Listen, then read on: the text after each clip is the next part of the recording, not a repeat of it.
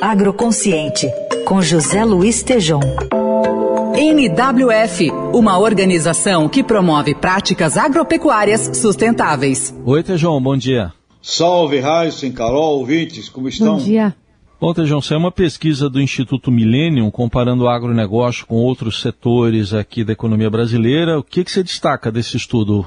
Raíssen, um belo trabalho do Instituto, é, mostrou algo como o, o, querido Joelmir Betting dizia, o hum. Brasil é maior que o buraco, né?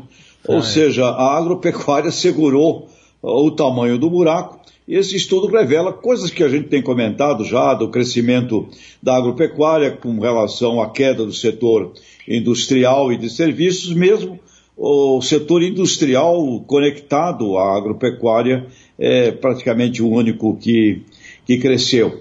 E uh, algo que é muito uh, trabalhado nesse, nesse estudo é a importância uh, do empreendedorismo a importância da iniciativa privada. Né?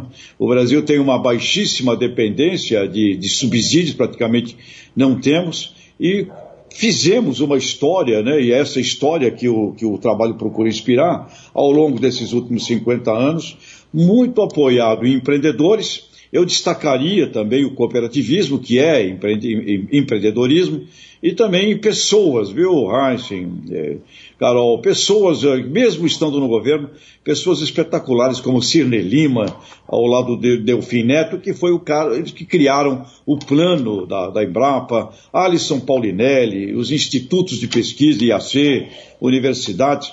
E tivemos ao longo da história empreendedores espetaculares, como Fernando Penteado Cardoso, criando uma das maiores empresas de adubo do país, Antônio Secundeiro de São José, a maior empresa de genética vegetal do cinturão tropical, Sunji Nishimura, com mecanização, mesmo multinacionais.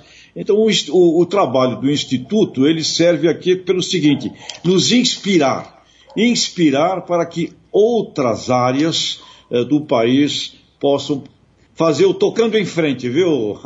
tocando em frente, como cantou o Almir Sater e o Renato Teixeira, ou seja, que outros segmentos brasileiros, e hoje o agro na soma das cadeias produtivas, representa 25% do PIB, que os demais, aí 75% do PIB, se movimentem como o agro conseguiu fazer nesses 50 anos, viu, meu caro, meu caro Heisen? Muito bem. Tá aí, José Luiz Tejon, que participa com a gente às segundas, quartas e sextas da coluna Agro Consciente. Obrigado, Tejon. Bom fim de semana. Grande abraço, obrigado. NWF, uma organização que promove práticas agropecuárias sustentáveis.